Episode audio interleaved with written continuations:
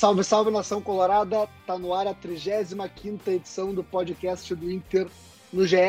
E de novo para falar de um resultado negativo no Grenal. Já são oito Grenais sem vitória desde outubro de 2018. É muito tempo. Nessa edição nós vamos repercutir e analisar a derrota do Inter por 1 a 0 no Grenal de reabertura do Galchão e também de falar de mais uma polêmica envolvendo D'Alessandro e o clássico. Olha o Allen, vamos nessa, grande a chance, abriu pela direita, é no gol, olha o gol, bateu, olha o gol, olha o gol, olha o gol, gol! Adriano é o nome dele! Pegou, largou, tá viva dentro da grande área, o Fernandão bate, gol! Faz o gol, garoto. Faz o gol, faz o gol, faz o gol, faz o gol. É no gol, é no gol, é no gol. É do Inter. Podcast do Inter no ar. Eu sou Eduardo Deconto, setorista do Inter aqui no GE e estou na companhia de Beto Azambuja, lá na casa dele, editor aqui do site. Beto, fazia muito tempo que a gente não ficava até as três da manhã cobrindo o jogo e, e reestreamos direto no Grenal, né, Beto?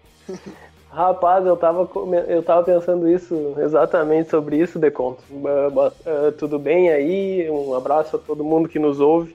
E foi, foi bem estranho até, até vou te dizer que, que para acordar foi estranho, por acordar num horário mais tarde, né, por dormir quatro da manhã, quer baixar a adrenalina, e aí o cara já acorda meio bambo assim, né, meio tonto, e, mas assim, legal que o futebol tá de volta, mas assim, complicado o que a gente viu ontem, né?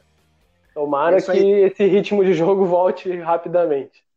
Eu, ia dizer que eu, eu me senti sem ritmo de jogo, vendo, é, fazendo, cobrindo o jogo em casa, eu fiz um hambúrguer na churrasqueira, depois veio a adrenalina, eu também não estava acostumado a dormir tão tarde nessa, nessa quarentena. Foram 130 dias sem cobrir jogo, né, Beto? Tem, tem isso, né?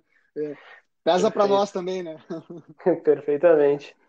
Falta de ritmo e, de, de é, e teclado.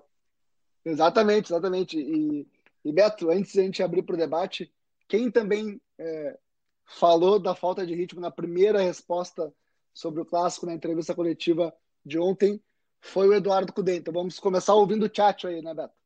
Fala aí, Tchatcho.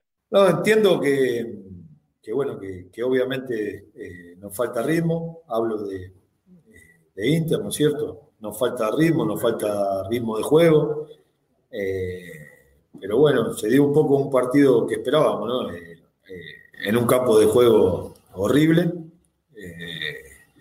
no iba a salir un buen partido, y, bueno, a mí el partido en sí no, no me gusta ver este tipo de de partido, de espectáculo. Eh, pero bueno, este, vinimos acá y bueno, la, suerte estuvo, creo yo, del lado de ellos y, bueno, se, era, podía ser un partido de, un gol, ¿no?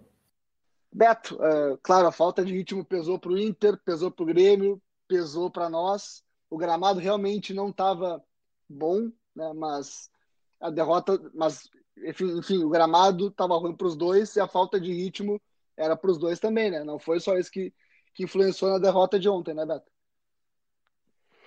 É, de conto, assim, a gente concorda que o, o gramado estava bem complicado mesmo. A gente até ouviu as explicações do colega Fernando Becker, da RBS TV, durante a transmissão, que teve a questão do, do, plantio da grama de inverno, que com a pandemia atrasou, ou o clube preferiu não investir nisso agora, até por não saber como é que vai ser o futuro aí do futebol, e a gente entende, mas realmente o gramado não fez jus ao, ao tamanho de um clássico como o Grenal.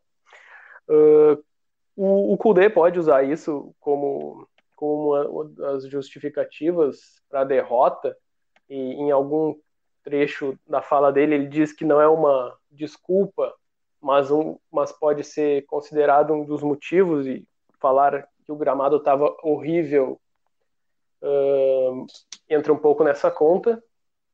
Só como tu falou, o gramado estava ruim para os dois. Os dois times têm a característica do toque de bola, do, da, da aproximação, de, de avançar aos poucos para o ataque. Só que o Grêmio usou, usou a experiência do grupo a seu favor de se adaptar ao gramado ruim e aí esperar mais o Inter e apostar mais nas bolas longas e no contra-ataque, e o Inter não soube responder a isso. A todo momento o Inter quis tocar a bola, uh, avançar aos poucos, aproximação de jogadores, tudo isso que o, que o Kudê pede. Mas quando se viu, uh, uh, como é que eu vou dizer, atrapalhado pelo gramado, não houve outra saída para isso. E acabou que o, que o Inter praticamente não criou chances, né? Eu vou lembrar aqui uma cobrança de falta do Bosquilha, que é uma bola parada, e, e também o gol que o Inter sofreu foi de bola parada e, e muito contou com o azar da bola bater no Moisés. Mas de resto, não teve quase nada, né? Vamos lembrar também uma jogada do Edenilson, é, uma jogada individual. Eu ia citar essa jogada do Edenilson, que para mim foi o único cara, o único jogador de linha do Inter que se salvou ontem. Né? Mas foi isso, né, Beto? É, é, é, pode ser. O Edenilson foi o, o que tentou, né? Aí é que eu, eu acho um pouco complicado, porque também se, se abordou o assunto do, do, da falta de ritmo junto com, com cansaço físico, alguma coisa, mas pô, dois meses de treino só físico, uma coisa que não poderia sentir é o cansaço, né? É, é. Uh, beleza que tu tenha cinco substituições para fazer e tu pode uh, mexer mais no grupo, mas assim, uh, jogador sentir cãibra e, e sair com algum problema muscular, não sei, chegou um momento que os clubes estavam reclamando que os jogadores já estavam no limite físico, que não podiam fazer mais treino físico senão estourar e aí tu, tu chegar no, no jogo e, e, já ter problema de câmera, para mim é complicado. Eu, eu não, não, sou também preparador físico nem médico para avaliar isso, se isso é, é, a tendência acontecer. Mas assim, a, a verdade é que faltou bastante repertório para o Inter, né? Como, como a gente até usou na nossa matéria de análise, feita pelo brilhante colega Eduardo Deconto. Faltou repertório, não, não conseguiu achar o seu jogo e sem achar o seu jogo não teve outra, outra alternativa. Aí a gente vai debater aqui, ah, mas, mas aí não teve tempo para treinar coletivo, com contato físico, para treinar justamente uma alternativa. Aí, beleza. A gente concorda porque o Inter ainda está acertando o esquema ideal do Kudê, ele já já está já tá bem, bem claro para nós, mas ainda tem que azeitá-lo, né? De, tornar mais natural o, o esquema. É, e... e... aí pode ser, pode ser isso que prejudicou o Inter, de ter alternativas para quando o, o jogo que propõe não dá certo. É, Beto, o que eu acho, é, obviamente, tudo, a falta de ritmo, o gramado, tudo, tudo influenciou, é, mas tem esse além, né, que foi o que esse rapaz brilhante, Eduardo De Conto, escreveu, graças ao título que o Beto Zambuja fez, né, então vamos deixar isso bem claro, é, mas o Inter, Inter para mim, o ponto central do Inter é que o Inter, não, o Inter foi apático durante todo o jogo, o Inter não teve forças para reagir durante todo o jogo, depois sair atrás, mas também durante todo o jogo não conseguiu né, ser agressivo, não conseguiu ameaçar uh, o Grêmio. E do outro lado, o Grêmio também não ameaçou o Inter, né? É importante que se diga isso, apesar de ter do melhor. Claro. O, Lomba, o Lomba fez a defesa do pênalti só, né? É, e mais a, bola da falta do, do Jean-Pierre que ele não tinha o que fazer. Mas o que me chamou a atenção é que o Inter não soube driblar esses problemas, né? não, não teve alternativa. O, o, Inter, o Grêmio conseguiu amarrar bem o meio-campo do Inter ali né, no esquema dele. É, o Renato pro, propôs ali de fechar espaços e explorar velocidade, e o Inter tinha as laterais do campo para atacar, conseguiu explorar bastante essas laterais sem nenhuma efetividade. Os cruzamentos foram todos muito ruins, todos muito ruins. O Guerreiro ficou ilhado no, no ataque, ele chega ao sexto Granal sem vencer, não tinha aproximação ao Guerreiro. Os setores não se comunicavam, né? Muito ligação direta, uhum. que o Jeromel e o Kahneman se lavaram em cima do Guerreiro. Né? Enfim, né? mais um Granal que eles vão bem, porque o Inter não teve essa mecânica de jogo. Então, o que resume o Inter nessa volta, na minha opinião, é a falta de repertório para driblar as adversidades. O que é algo, é, eu... o que é algo, que é que é algo natural, né? O Cudê tá, tá aí a, a desde janeiro, é um começo de trabalho que foi interrompido, então é natural que numa retomada de futebol depois de 130 dias, esses erros aconteçam. Né? Não, a gente fala que o Inter foi muito mal, e foi mesmo, não para fazer terra arrasada, é uma análise pontual. Tem toda essa ressalva de falta de ritmo, de, de retomada, né, Beto? Tu tem que separar essas coisas, assim. Claro. Uh, tem uma coisa também que, que eu fui, fui buscar, assim, uh, vamos fazer uma comparação com aquele Grenal da, da Libertadores na Arena, que o Inter jogou melhor e poderia ter vencido. Uh, que, assim, tu faz, faz quatro meses que tu não joga, que tu não tem ritmo, que tu não está adaptado ao, ao, jogo, ao adversário, a ter a correria do adversário também. Mas assim, né, Deconto, uh, quatro meses, será que tu esqueceu tudo que tu fez na, naquele, naquele início de temporada? É uma, são ideias que estão frescas na cabeça dos jogadores. Uh, assim, beleza, não tem ritmo. Uh, muitas vezes a bola uh, a bola até uh, atrapalha, vamos dizer assim. Vamos lembrar do lance do Saravia, da furada do Saravia no fim do jogo, né? Isso é total falta de ritmo de jogo. Mas assim, a, as, as ideias estão ali e a gente viu elas até uh, março.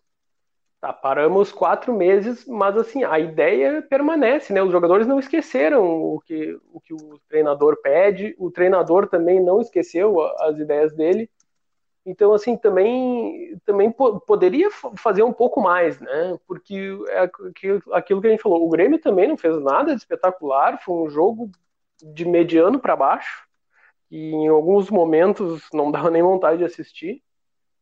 Mas, assim, uh, tem, que, tem que botar um pouco de crítica aí também, que, que, que o nível tem que subir, né? Não, não dá para não dá para achar que, que é só o problema da falta de ritmo de jogo e que todo mundo vai se adaptar. A gente vai lembrar aqui que no, na véspera do jogo, eu acho, ou na segunda-feira, o Rodrigo Caetano deu uma entrevista para o Caio Ribeiro no, no GE e, e, ele falou né, que, que o nosso desafio é retomar da onde a gente parou. E não foi o que aconteceu, né? Pelo menos nesse primeiro jogo. Claro que era um grenal, tem nervosismo, ansiedade, sem torcida, todos os, os predicados aí para a gente relevar, né? Mas a gente está aqui para analisar e para dizer o que pelo menos pareceu para nós. É. E é isso que eu, que eu acredito. Exatamente, aqui, é, assim, né? Até foi a matéria da análise que a gente fez no GE, foi exatamente essa. O Inter encerrou é, o, o, primeiro semestre ali, né, antes da parada, com um futebol agressivo, um futebol vertical, um futebol de intensidade na marcação, e uma, e uma evolução com o Kudê. A expectativa era de ver isso. Né? E quando a gente vê um jogo que foi o oposto, a gente tem que criticar. Né? Foi uma inversão de expectativa. Né? O desempenho do Granal não, é, foi nada, não, não, foi nada do que a gente esperou que fosse. Né? E... É, claro, aí o, o, torcedor que discordar da gente vai dizer que ah, é o primeiro jogo da volta. Daqui a pouco, se um jogador ouvir, dirigente ouvir, não vai gostar também, porque ah, ficamos só treinando fisicamente, sem poder fazer coletivo. Perfeito, perfeito. Mas assim, alguma coisa do estilo de jogo teria que aparecer ali e não apareceu. Não apareceu. O Bosquilha e o Marcos Guilherme praticamente não, não apareceram na partida. Sim, sim, não apareceram. E, e, e até assim, a gente falou que o Edenilson foi o que mais tentou e tal, mas ah, durante o primeiro tempo, até eu me lembro que na, na transmissão da RBS TV, o, lá no, mais da metade do primeiro tempo, o, o Luciano PR falou: Olha, falei no nome do Edenilson, nem lembrava que ele estava em campo, assim, para mostrar que, assim, foi um, todos foram abaixo da crítica, sim. digamos assim. Sim, sim. É. Uh, so, sobrou o Marcelo Lomba que defendeu o pênalti ali. O pênalti. É, e, e, o resto, né? E, e, eu diria assim, né, né Beto, que eu não, e é minha opinião, né? Eu achei que o Edenilson foi, foi bem, assim mais na comparação. Não, é que eu concordo contigo. Outros, do que, do que isso, isso, é. Agora, agora, Beto, um jogador que eu acho que fez muita falta pro, pro Inter ontem foi Thiago Galhardo. O próprio Cudê falou com isso na, na, entrevista coletiva dele, que gosta de jogar com dois atacantes, né, mas não, não tem, né? É, porque se ele começa com o Potker e não com o D'Alessandro, ele não tem alternativa para tentar mudar o jogo. Já, já não tinha muita alternativa no banco de reservas, na verdade. Né? Tanto que ele botou É, depois ele, vamos abordar esse assunto é, aí. Tanto que ele botou, botou, enfim, três volantes perdendo o jogo, né? Se, se fosse o, o treinador anterior, eu, eu ia ver muitas críticas nas redes sociais. Quanto a isso, não vi nenhuma com, com o Eduardo Cudê. Claro, tem uma limitação, enfim. É, mas o Cudê gosta, voltando nesse assunto, gosta de jogar com dois atacantes né, de fato, né? Não tinha essa possibilidade ontem, ontem na quarta-feira, perdão, que estamos gravando o podcast na quinta-feira, mas não tinha eh, essa possibilidade no Grenal. Então, eu acho que o Galhardo, pelo que ele vinha jogando e pela característica, por essa ideia de intensidade que o Inter tem, fez muita falta. Outro, outro atleta que pode ter feito falta, porque eu achei a saída de bola do Inter muito, muito ruim, é, é o Bruno Fux. Eu digo que pode ter, ter, ter, ter, feito falta, porque eu não acho que ele mudaria essa situação. Né? Não, não acho, tá? Mas o Kudê escala ele por esse motivo, né, Beto? Isso. Uh, é, como tu disse, talvez o, a falta do Bruno Fux, na, se ele tivesse em campo, talvez o resultado seria o mesmo. Sim. Mas, assim, uh, com relação a, a, ao Thiago Galhardo, eu acho que daí uh, ficou, ficou mais evidente assim, a ausência dele. E até voltando ao, a um dos podcasts anteriores que a gente debateu, né, a, a questão do D'Alessandro titular ou reserva, eu acho que ficou bem claro que, que agora é o momento do, do D'Alessandro ficar no começar no banco e, e, o Galhardo ser o titular, uh, porque ontem o D'Alessandro também fez muito pouco, claro que assim como todo o time, mas enfim, não, não funcionou e, e, agora tem que ver aí qual é a questão do Thiago Galhardo. Uh, não sei se, se, o nosso repórter, uh, bem atento aí, já tem alguma informação se é lesão muscular, se seria problema em um dos casos de Covid. Mas se ele ficar mais um tempo fora aí, uh, vai ter que surgir outra alternativa, talvez a, insistir mais no, no Potker, que também entrou no jogo, não fez muita coisa. Mas é, eu acho assim que, que nesse caso do Alessandro, ontem, por exemplo, não, não, não funcionou bem, ele, o Guerreiro. É, eu, eu gente sabe do, do Galhardo e eu mesmo vale para o Bruno Fux é que eles ficaram fora de alguns treinos já na reta final de, de preparação e acabaram ficando atrás né, em termos de, de condicionamento, de preparação para o Grenal. Aí se optou por não levá-los para o jogo. É, em situação normal, Beto, o, o Cudê vai escalar ou o Potker ou, ou, o Galhardo no ataque, sim. Tá? Ele só não escala um, só não escalou o Potker ontem, na minha análise, porque não tinha outro atacante para substituir no segundo tempo, né? Mas vamos falar do banco de reservas, Beto, que são. Vamos falar agora são seis nomes, né? Agora que pode ficar no banco e cinco trocas. Ontem, eh, perdão, quinta-feira é a força do hábito, né? O Inter, eh, quarta-feira, olha só, tô errando. É, quarta-feira o Inter teve, quarta-feira no Granal o Inter teve Danilo Fernandes, Zé Gabriel que é um volante zagueiro, né? Versátil, né? É, Patrick que é volante e joga de lateral esquerdo também, então, né? Outro jogador versátil. Lindoso que faz uma função específica Praxedes e Potker. Me chamou a atenção é, ter três volantes no banco, dois deles são versáteis, tudo bem, mas principalmente Nonato ficou fora do banco. E eu vou de novo trazer. Se é um outro treinador que leva o Patrick e deixa o Nonato fora do banco, ia ter crítica. Dessa vez não teve, né, Beto? Exatamente.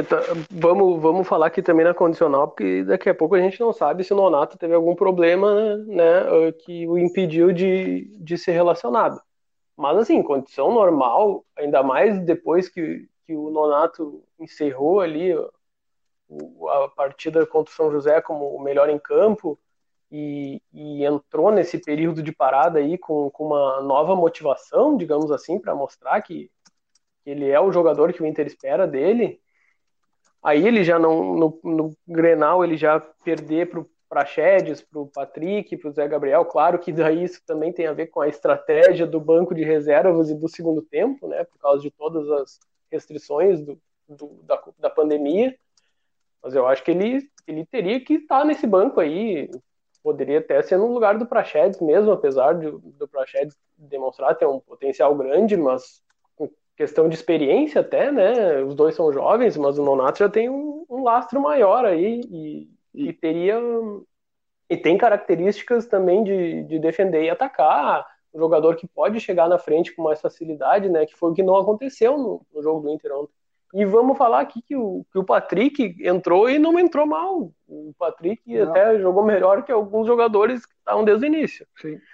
Mas, assim, poderia, poderia estar o Nonato nesse banco, sim. É, e, e, e, Beto Donato, ele, ele acaba o, o, último jogo do Inter antes da parada, o 4x1 do São José com o time reserva no Passo da Areia, o Donato é o destaque do jogo. Isso, dois gols, isso. né? Ele tava. O Donato, o Donato tinha um, tem um problema no pubis, começou o ano abaixo por causa desse problema, mas estava se recuperando para ser uma opção importante. E aí ele sobra do banco no Granal. Né? O que mostra também, por outro lado, que o Prachedes tá treinando bem, né? São, são dois lados de ver a coisa, né? É, claro. Se, se, se for uma questão, se for apenas a questão técnica, aí o, o treinador, que como os treinos estão fechados, a gente não tem acesso, o treinador tem essa convicção que um jogador está melhor que o outro, beleza. Mas assim, quem está vindo de fora fica um estranhamento, né? Por que, que o Nonato não estava no banco? Exato. Aí pode ter vários outros problemas uh, fora fora o, o técnico, né? E daí, beleza, é, é, se for essa justificativa, a gente entende. Mas, assim, para mudar um jogo, quem é que tinha no banco para mudar o jogo ontem, Eduardo? Seria não tinha ninguém. Seria o Potker. Vamos falar que seria o Potker, né? Mas o Potker se machucou no fim do ano passado ainda. Você tá falando que nenhum jogador tá com ritmo de jogo. Exato. Aí vai botar o Potker para resolver, ele tem muito menos ritmo Exato. de jogo que os outros, né? Exatamente, exatamente. Isso me lembra até. E aí o Patrick, o Patrick jogou bem, mas o Patrick não é um jogador que vai entrar para mudar o jogo. Não vai mudar o jogo, claro que não. Isso me lembrou até é, um papo de bastidores aqui, Beto, mas lá em, em Tolima, quando eu perguntei, o Potker estava recém voltando ao Inter, quando eu perguntei para o Cudê de por que não usar o Potker, ele me deu uma resposta. Ele me chamou para explicar depois no, no, nos corredores é, e tal. Foi, é verdade. Um momento Lembro engraçado dessa. que a gente ficou discutindo no microfone, depois foi tudo na resenha bem tranquilo. Uh, Beto, a gente falou que o D'Alessandro não participou muito do, do clássico, né? Mas teve um episódio depois do clássico que o D'Alessandro participou muito. A gente vai ouvir agora o Leonardo Miller, repórter da RBS TV, flagrou o D'Alessandro dizendo palavras carinhosas para o presidente da Federação Gaúcha de Futebol, Luciano Oxman. Vamos ouvir então. Vamos. O Léo, o Léo vai nos explicar o que, que aconteceu, né? E o que, que ele viu, né? Além do vídeo, é claro. Isso, primeiro, primeiro a gente vai botar o áudio do vídeo e depois o Léo explicando o que ele viu. Está feo tu trabalho? O teu trabalho está? Eu sei por quê, eh? eu sei por quê, eh? Eu, dá-lhe fora, eh? Eu sei por que está feio o teu trabalho, eh? Ei, deixa de ser parcial, eh? Deixa de ser parcial, eh? O jogo já tinha acabado e os vestiários no Estádio Centenário são muito próximos e são pequenos e as portas dão para o campo. Então eu fiquei ali é, para ver se registrava alguma imagem, para ver se tinha alguma possibilidade de entrevista. E de repente o técnico Eduardo Cudê e o D'Alessandro ficam mais exaltados, começam a gritar em direção a uma pessoa. Eu olho para ver quem é, é o presidente da Federação Gaúcha de Futebol, Luciano Oxman. Então, no, no, instinto, assim, já puxei o celular, comecei a gravar, e aí a gente flagrou principalmente o D'Alessandro no, no Maíra, né, contra o presidente da federação, dizendo que o trabalho dele estava feio e que ele estava sendo parcial. Né? Então a gente registrou isso, é, foi um flagrante é, interessante, né? porque o D'Alessandro estava muito irritado e foi uma ofensa a uma pessoa que é, é presidente, tem um cargo importante no futebol gaúcho. O, agora, é, me parece, assim, aí é minha, minha opinião, é, que a reclamação do D'Alessandro, ela não está direcionada à arbitragem. Talvez tenha algum motivo a mais. Por exemplo, a gente sabe que o Inter ficou muito insatisfeito de ter que jogar em Caxias do Sul. O Inter tinha preparado um protocolo todo para jogar no estádio Beira-Rio, já tinha um trabalho em andamento, e aí veio a decisão da Prefeitura de Porto Alegre de levar o jogo de vetar o jogo em Porto Alegre, né? E a federação não, tinha, não teve o que fazer, procurou outra sede e levou para Caxias do Sul. Mas me pareceu é, que essa crítica do D'Alessandro também estava direcionada a não poder jogar em casa. É porque se a gente for a analisar a arbitragem, não há um erro é, capital, um erro forte é, por uma crítica tão pesada assim do D'Alessandro, talvez algum cartão, alguma falta não marcada, mas que são coisas do jogo.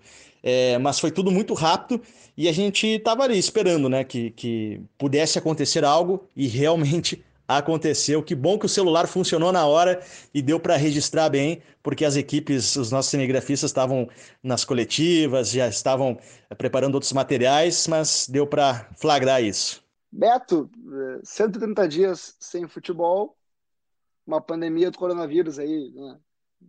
pior crise que a gente vive, vive nos últimos 100 anos no planeta, mas algumas coisas não mudam, né, da Alessandro e polêmica no Grenal, algo que não mudou com essa pandemia, né, Beto? É. Não, o jogo até foi bem tranquilo, né? O, o árbitro não teve muitos problemas. Fez uma, boa, uma boa atuação o Daniel inclusive. É, exato. O torcedor colorado vai dizer que o Kahneman também eh, puxou o Musto no pênalti ali, mas foi pênalti, né? E, e, até poderia ter expulsado o Musto, não expulsou. E até fez, causou uma substituição no intervalo e com cinco minutos do segundo tempo o Rodrigo Lindoso também tomou amarelo, né? Exatamente. É, é engraçado, e essa situação foi engraçada. Mas voltando ao D'Alessandro, hum, eu achei, achei um pouco exacerbada essa, essa reclamação do Inter. Uh, isso parece, assim, não, não, não tenho nenhuma informação, é só uma, um, uma percepção assim que, que parece que tem uma coisa mais guardada ali. É, claro que não tem como adivinhar o que o D'Alessandro quis dizer com deixa de ser parcial, mas a gente vai lembrar aqui que o presidente da Federação Gaúcha de Futebol, Luciano Oxman, eu não sei agora se ele é conselheiro, ou, mas pelo menos já foi, já foi. do Grêmio. Sim. Como, como e... o Francisco Norbeletas, presidente, foi do Inter, né? só para deixar claro. Exatamente, e durante 20 anos de, de administração do Noveleto, a gente ouviu milhares de reclamações dos gremistas. E curiosamente, que o Noveleto... e curiosamente de dirigentes colorados também, tá? Essa é uma, uma coisa bem curiosa. Né? Os, os, dirigentes colorados ah, reclamam então. do Luciano Oxman, porque é gremista, e do Francisco Noveleto reclamavam porque ele é colorado e não queria favorecer o Inter. É bem curioso isso, né? enfim. É, bom, isso, isso também tem um pouco de, de reflexo do atual momento, né? Que, que o Grêmio ganhou vários títulos aí, o Inter ficou um pouco para trás e está se reconstruindo. Mas assim, muito muito exagerado, achei. Algo, algo tem aí de. Eu acho que tem um pouco a ver também com a saída do Beira Rio, né? Isso aí tu, tu pode falar melhor sobre, sobre esse fato aí do, do jogo não ser não ser no Beira Rio e o Inter e o Grêmio tentar ir para Novo Hamburgo também não dá e a federação confirmar em Caxias e ali parece que teve um, um certo ranço do Inter com essa mudança de sede. É bem isso aí. Mas aí seria seria até um, um, uma reclamação uma, mais para o prefeito de Porto Alegre, né? Não para o presidente da federação que Aí a gente pode debater aí se, se ele não se esforçou para isso, se por ser gremista não se preocupou muito, mas aí é tudo especulação e, e digo aqui também que essa questão do que eu estou dizendo do, do Luciano ser gremista uh, daqui a pouco não tem nada a ver, é, me dá muito elemento para dizer que sim, mas pode não ser também, não estou aqui para julgar ninguém. Só que a gente tem que analisar um pouco as entrelinhas, né, Eduardo? Aí fico, fico, contigo aí para falar sobre essa saída do Beira Rio aí, essa reação um pouco além da conta aí dos Colorados depois do Grenal. É, a indignação do Inter é com o veto da Prefeitura de Porto Alegre a jogos em Porto Alegre e, por consequência, a usar o Beira Rio no clássico. Essa é a indignação do Inter. O Inter tem um protocolo de segurança todo armado para criar uma bolha sanitária, palavra da moda aí, é, no Beira Rio. É, em paralelo, há uma indignação também do Inter com a maneira com que a FGF conduziu é, a volta do Galchão. É, o Inter entende que na reunião com o governador que definiu a volta do Galchão para 22 ou 23 de julho, no caso 22, já deveriam ter feito contato com as prefeituras antes de anunciar a volta, para já garantir que poderia fazer o jogo em Porto Alegre, em Caxias, enfim. O que a gente viu foi. Não. Pode, pode encerrar e depois eu quero voltar a esse assunto. Claro, essa, eu estou dizendo que essa foi que essa é a indignação do lado do Inter. Tá? E, e, assim, e realmente, o que a gente viu depois foi um. Vai para Caxias, volta para Novo Hamburgo, vai para Caxias de novo, né? Foi, foi uma confusão. Outros jogos cancelados, até Caxias agora não vai mais receber é, outros jogos fora da dupla Caju, mas é, o, o, o, presidente Luciano Oxman não tomou nenhuma decisão sobre o voto do Galchão por ser gremista ou, ou tomaria por ser colorado, né? Ele tomou, ele quer que o Galchão é, volte vamos... e seja disputado em campo. E, e só para fechar claro. sobre, esse, sobre o Dudali, eu acho inadmissível, Roberto, um jogador que seja, que seja, tá aí no caso é o capitão, um jogador com 12 anos de clube. É inadmissível que um jogador se dirija ao presidente de uma federação do jeito que o D'Alessandro se, se dirigiu. Eu acho inadmissível, assim. Tanto que o TJD, o Tribunal de Justiça Desportiva do Rio Grande do Sul, vai denunciar o D'Alessandro por isso. É, então faz, faz o, que, o que tem que ser feito, né? Se, se, se o órgão está ali para isso, para analisar essas condutas antidesportivas, diríamos assim, e até um pouco ofensivas, né? Uh, tá correto, você tem que denunciar, denuncia e vamos pro julgamento. Uh, Eduardo, eu queria voltar em dois assuntos, mas o principal deles é o que tu citaste ali sobre a, a definição dos jogos do gauchão sem a conversa com as prefeituras. Isso foi um erro. Isso foi um erro que, que a gente até não consegue entender. Bah, vamos voltar ao gauchão, ele foi lá, se reuniu com o presidente Oxman, se reuniu com o governador Eduardo Leite, disseram que foi uma conversa de alto nível, um protocolo maravilhoso para os jogos, mas em nenhum momento teve contato com as prefeituras. Aí, no dia seguinte à definição dos jogos, começou a pipocar a informação de que prefeitura não ia liberar jogo naquela cidade, não ia ter, e começou, e até hoje, já, hoje dia 20, 23, hoje quinta-feira, 23 de julho, no segundo dia de retomada do gauchão e não tem definidos ainda todos, todas as séries para até o, o fim de, do campeonato. Entre esses dias, desde o anúncio do, da volta do gauchão e hoje, quantas mudanças de sedes, de horários, olha, virou uma bagunça isso daí, e tudo porque, não, ao que a gente entende, não teve realmente contato com as prefeituras, não teve uma combinação uh, prévia, né? Isso foi é, é, muito grave. Isso. E aí, aí Beto, levanto o ponto, né? A gente chega no pior momento da pandemia no estado, é, também no Brasil em vários outros estados. A gente faz a volta do futebol desse jeito, né? Com, sabe, sem aval das prefeituras, tendo que marcar jogo é, quase um dia para o outro, marcar rodada a rodada, sabe? É, é, sabe? É, uma volta. É, foi tudo atropelado, né? É, tudo atropelado. E, e aí tu viu o jogo de ontem também, assim, tu, tu, tu, tu fica olhando o jogo e pensando, pô, fizeram todo esse esforço pro jogo ser assim, sabe? É, é mais isso, né? Mas, Beto, é, é importante. A outra, a outro assunto que eu, que eu queria voltar também, que, que falaste que teve um pouco, teve esse atropelo todo, teve esse atropelo todo porque houve uma certa pressão, né? principalmente da dupla Grenal. Sim, Então não pode reclamar que, que tá feio o teu trabalho, que, que, que, foi tudo mal organizado. Foi, foi, foi um equívoco não, não ter esse contato com as prefeituras, se é que não houve mesmo.